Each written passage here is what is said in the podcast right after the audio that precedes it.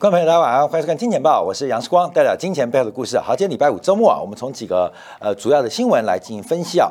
那最这一周啊，最需要观察的是美国国债的价格反弹，就是美国利率啊，债市利率走低，而债市的价格反弹，这个对于第二季初，因为我们现在六月底了嘛。第二季初的行情发展会有一个非常重要的一个指向性。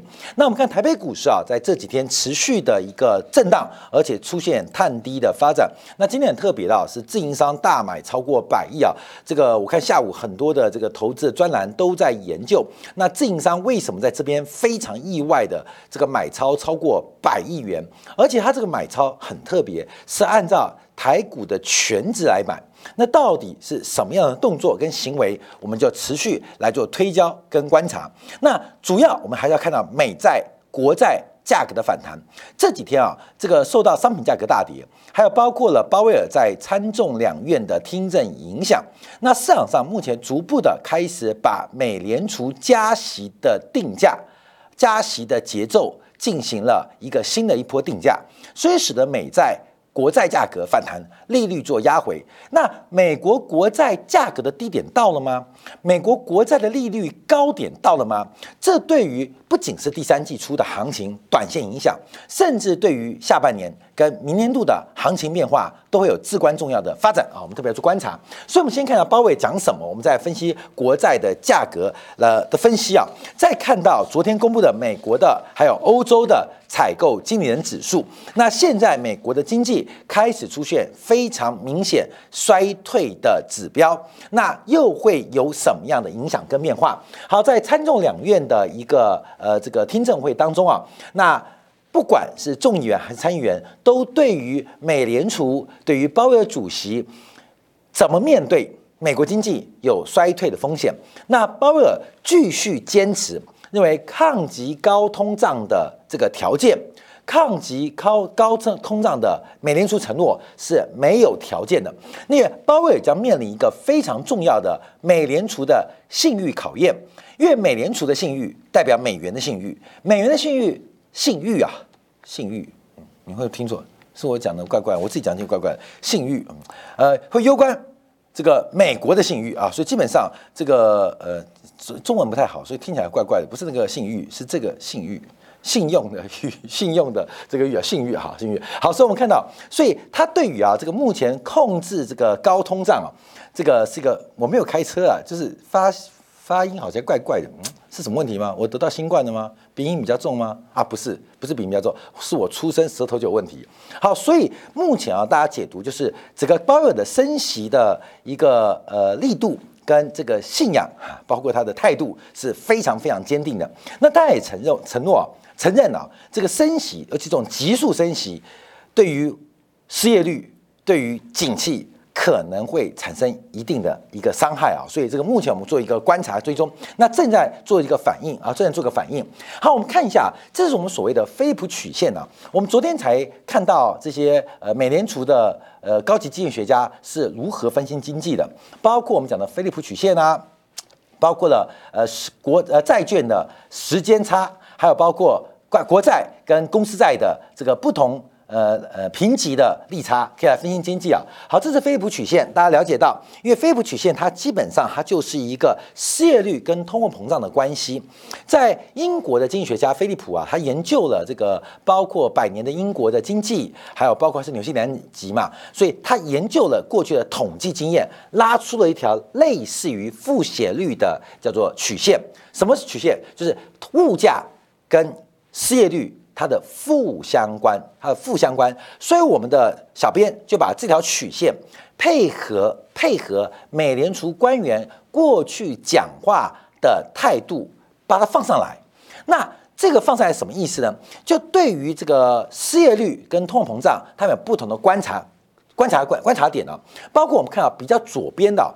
比较左边、比较上面的，就是对于通货膨胀的容忍度很高，对于失业率的容忍度很低，就是他们基本上认为充分就业，美联储的政策是要充分就业，让每一个人都能得到工作或得到好工作，所以愿意接受比较高的物价，比较难以接受比较高的失业率，在菲利曲线、菲利普曲线的另外一端，那这一群人刚好相反，他们对于物价的忍受度极低，对于失业率的忍受度比较高。因为一旦通货膨胀失控，对于投资、对于消费、对于整个消费者或厂商企业的预期，都会产生巨大的震撼影响，所以他们不太能接受高通胀，但愿意接受。比较高的失业率，所以就是菲普曲线每个人的位置啊。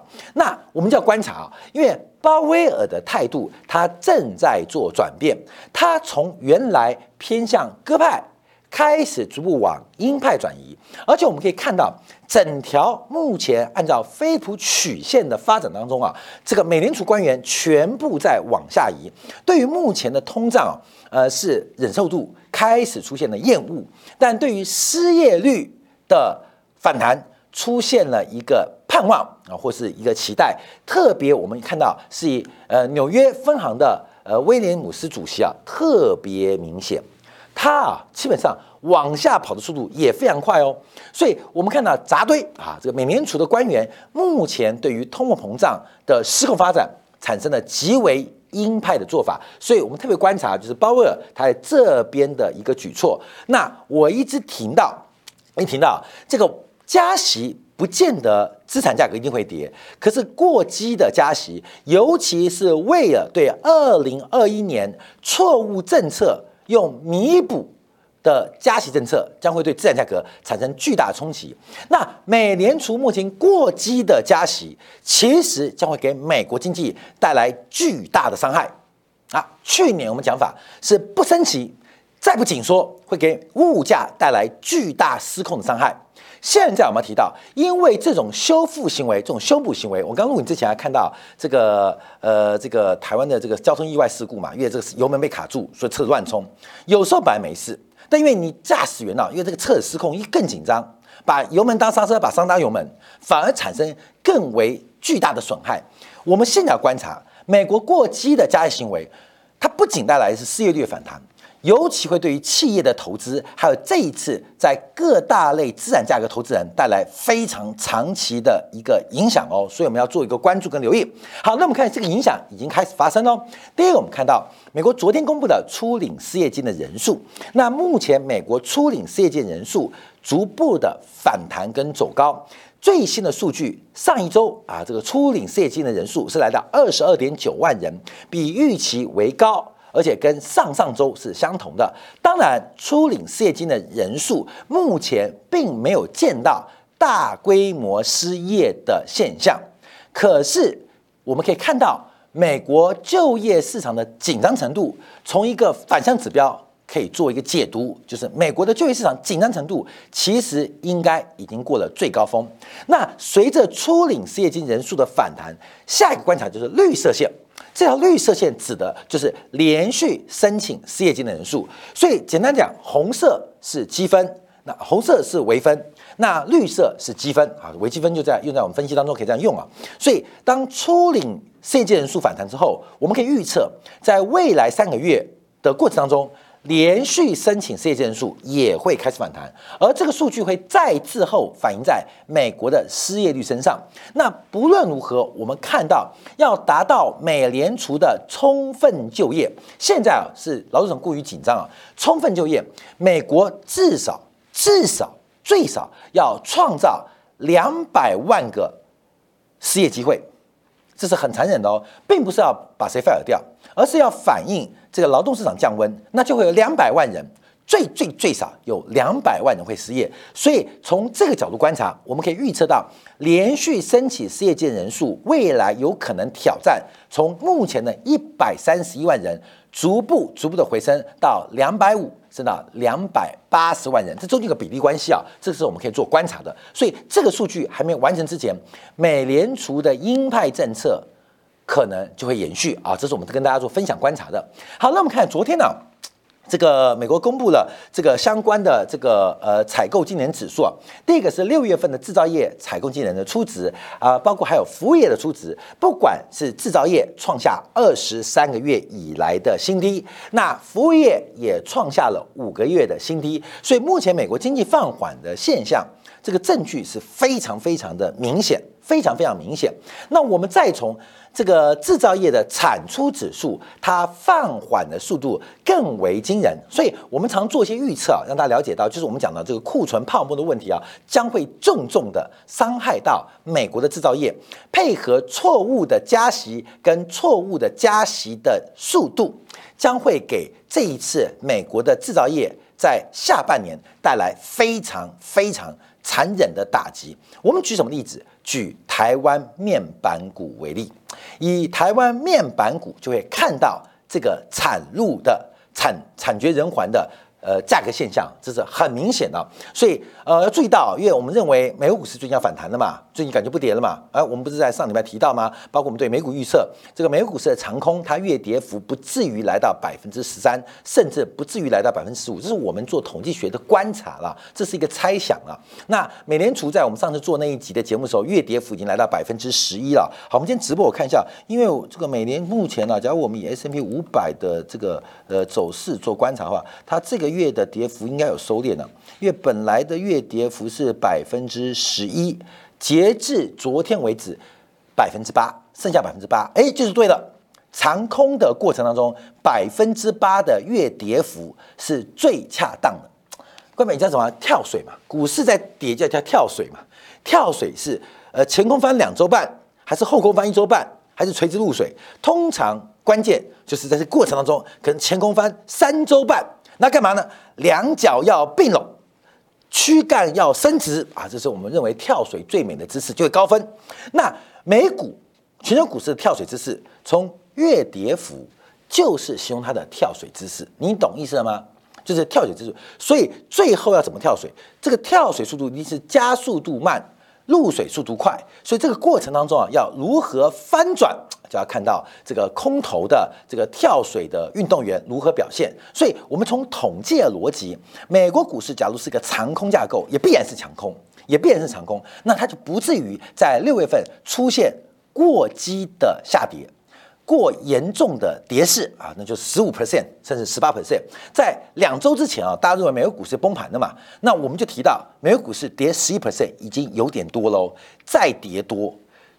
美国股市的长空就结束喽，这就是我们这一个多礼拜前的讲法嘛，那就结束，因为是上周五嘛，这个跌势就结束嘛。那如果我们在这方面的预期，美国股市在过去这一周，这一周到昨天为止，应该是出现了止跌跟反弹啊，所以这一周的表现涨了百分之三点二九啊。从上礼拜五来看到今天礼拜五，美国股市过去四天涨了百分之三点二九。那今天晚上。假如除非它跌三点二九啊，不然的话，我们这礼拜对于美国股市的观众朋友，假如你是投资或投机的话，应该都是一个有正向财富发展的机会啊。带杠杆的话，可能这个财富发展机会也会更大。所以我提到很多市场啊，它的跌势跟下跌，像我们对于大陆股市啊，我们很多粉丝我们说大陆股市我们都不分析啊。这大陆股市我们讲了好几次，没什么好分析的，因为啊，经济一种是衰退嘛。下滑嘛，然后恐慌嘛，萧条嘛，这最严重嘛。我不提到吗？今年四月、五月份，中国的经济叫做清零，叫做零，你知道吗？经济从一百掉到九十，叫做衰退；从一百到七十，叫做暴跌；从一百变成三十，叫做萧条；一百变成十，叫做恐慌。中国四五月份经济是一百变成零，利空出尽。就会是一个价格的转折，所以 A 五十的一个发展呢，我们要侧边做一个观察跟掌握，好，特别来做留意。好，那么再回来讲啊，这个 PMI，因为这 PMI 就要跟我们等一下的债券做预测要同步相关。因为另外我们看到价格指数，不管是投入价格跟产出价格，事实上目前都逐步放缓，因为价格是一个落后指标。假如价格开始下滑，看到没有？CPI 是整个宏观经济最最最落后的指标，那。假如价格都出现下滑，那它证明什么事情？证明景气的高点早就在数个月之前见到了，早就在数个月前见到了。好，观众朋友注意哦，以价格逻辑作为落后指标的确认，美国经济早就在数个月前就见到高点了。好，我们再回来看，那美国的经济从采购经理指数观察，的确早在数个月前就见到高点，所以这一段的过程基本上它是有这个下跌啊是有迹可循的。好，那我们再往上看一下，包括了欧洲的 PMI，因为欧洲的 PMI 表现也是非常非常的不好啊，非常非常不好，所以我们看到。这个从戴维斯双极的逻辑啊，第一波是杀本一比、杀泡沫、杀市盈率，那中间呢，初跌段跟主主跌段中间会有一些反复。我现在观察就是个反复啊，观众要注意到，我们只讲这个反复啊，这个反复要特别做留意哦，就是债市的反弹。大家不要忘记啊，过去这一年引发国际股市重挫，或是包括了汇率市场大幅的变化。是从哪边开始的？是从债券价格率先做出反应的。利率，债券的利率、值利率跟债券的价格是负相关，所以我们看到利率的大幅走高，直接引发债券市场出现近百年来难得一见的半年度的跌幅跟屠杀。可是目前观察，这个债券价格崩跌之后的反弹，哎。那这个事情啊，我们叫线性逻辑来做观察啊，就线性逻辑来做分析，就是这个当债券开始反弹，那作为这一波下跌的元凶，它可能已经改过向善，回头是岸了。那后面的短期的金融市场可能也会出现一些反复哦，尤其市场上的极致，就是当所有人都悲观，当所有人都乐观的时刻。它可能就会出现一个转折。通常的，为什么熊市反弹会来得那么快？主要是没有人要卖，卖的人都卖完了，所以熊市反弹会很快。牛市的拉回有时候像闪电般的这个崩盘，为什么？因为该买的人都上车了，所以底下没有买盘。所以在这个反复过程当中啊，我们在这边做比较细微的一个分析啊，原因就在这边啊，原因在这边就是可以做一个观察跟掌握啊，观察跟掌握，大家可以特别做留意啊。所以目前我们看到，从美国国债，我们是从欧洲国债，在过去这一周，基本上出现非常明显的一个。利率的走低哦，价格的强势反弹，而且它不是过去这一周，严格来就是过去两天，不管是德国债，包括了英国国债，包括了法国国债，甚至欧洲国家的国债，它的价格反弹，它的利率拉回都非常非常明显。那我们看一下，因为目前市场上有重新的一个这个预期啊，就是我们特别提到，目前对于美联储在明年度甚至后年度不仅不升息。做降息的预期越来越大，越来越大。这市场目前呢，交易员的反应嘛，所以我们看到，包括对于明年后年呢，这个美联储啊继续加息的可能性啊，在这边是越来越低的。甚至在七月份大幅加息之后，那继续加息的空间也显得变得有点保守。好，我要跟大家报告，跟大家报告，这主要就是十一月份的其中选举，鲍威尔，美联储主席。是一个政治提名的工作。鲍威尔是历届美联储主席当中最最最关心政治的一个主席，非常会看脸色。所以现在所有动作在十一月前跟十一月后，美国其中选举的变化将会有非常大的改变。所以我们现在看的所有数据都是初跌段的发展。或是初跌段即将结束的讯号或可能，真正的主跌段从时间轴来做观察或安排，它可能会落在第四季中以后啊。我们现在做这个观察，所以未来几个月可能这行情会非常无聊啊。我还是这样观察，就不管跌升的或是反弹的，反弹的也抬不上去，跌升的也要准备反弹了。未来几个月会非常非常的无聊，所以我在上礼拜五曾经试图预测。猜测未来几个月的这个美股 K 线呢，所以这是目前的预期，而这个预期我再次强调，会逐步的折射到自然价格当中。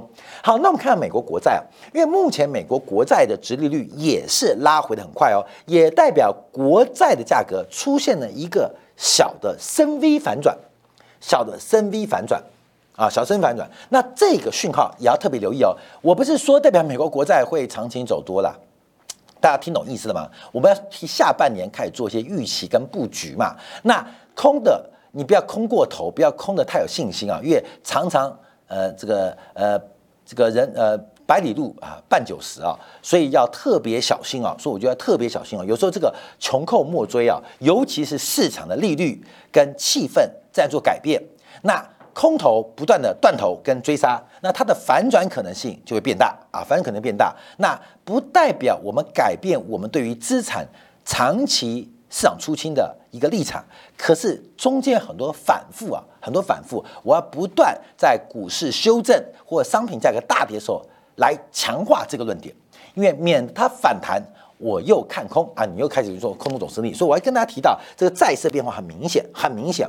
呃，目前我们看到美国两年期国债收益率在过去几天最低已经跌破百分之三喽，这是一个很重要的意涵哦。另外看十年期国债收益率目前也出现了一个非常快速喷出后的拉回哦，那价格也出现了一个深 V 的反转哦，这要特别做个观察。只要从月呃日 K 线来讲，也蛮明显了，也蛮明显了，所以要特别做一个掌握。更留意，好，那我们要先看这个啊，要看到价格了，好，看到价格，我们要留个伏笔了。我们先看到直率曲线，这直率曲线哦，我们在过去一年当中不断强调，也特别昨天利用美联储的经济学家，他们本身的分身分析工具也在这边，也在这边。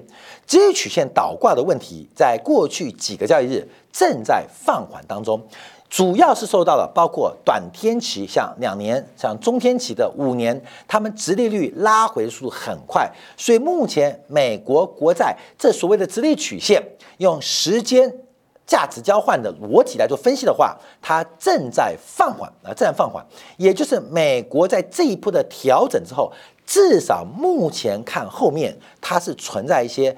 不同的契机，为什么世光今天脸特别红？因为今天我们这个半年度的这个员工的这个运动竞赛啊，员工员工竞赛，所以我们今天早上带员工去室外晒太阳啊，晒太阳，所以你看我脸很红，所以我们直接晒了一早上的这个太阳啊，上太阳。那这个我们这个员工不多啊，就不到十个人，那就把公司的这个呃这个中古车啊当做奖品给大家打掉啊，打掉啊。去年底送了一台。那今年半年啊，半年了嘛，再送一台啊，我们对员工是非常好的，因为我常讲啊，世光是左派的，是左派的，我们讲究是集体主义啊。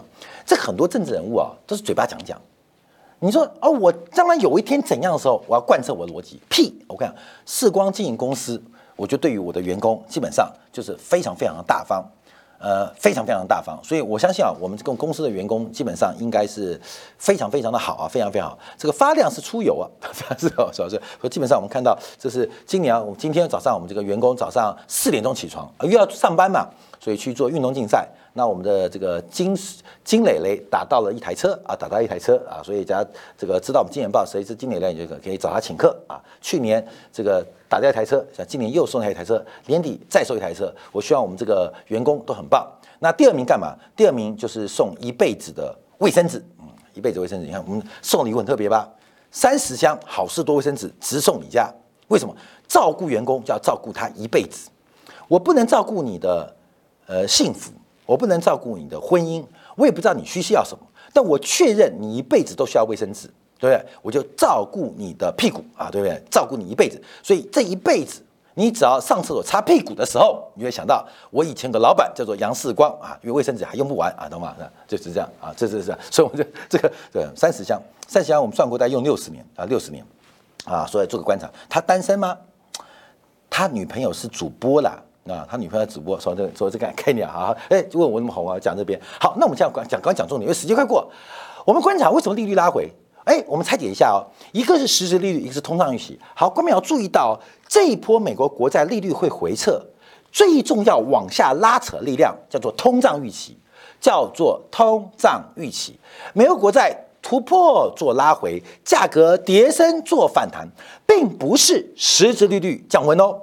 实质利率不会降温，不会降温，而是通胀预期正在大幅度的放缓当中，而通胀预期就会跟我们过去这两个礼拜对于商品市场的观察直接产生高度相关的连接。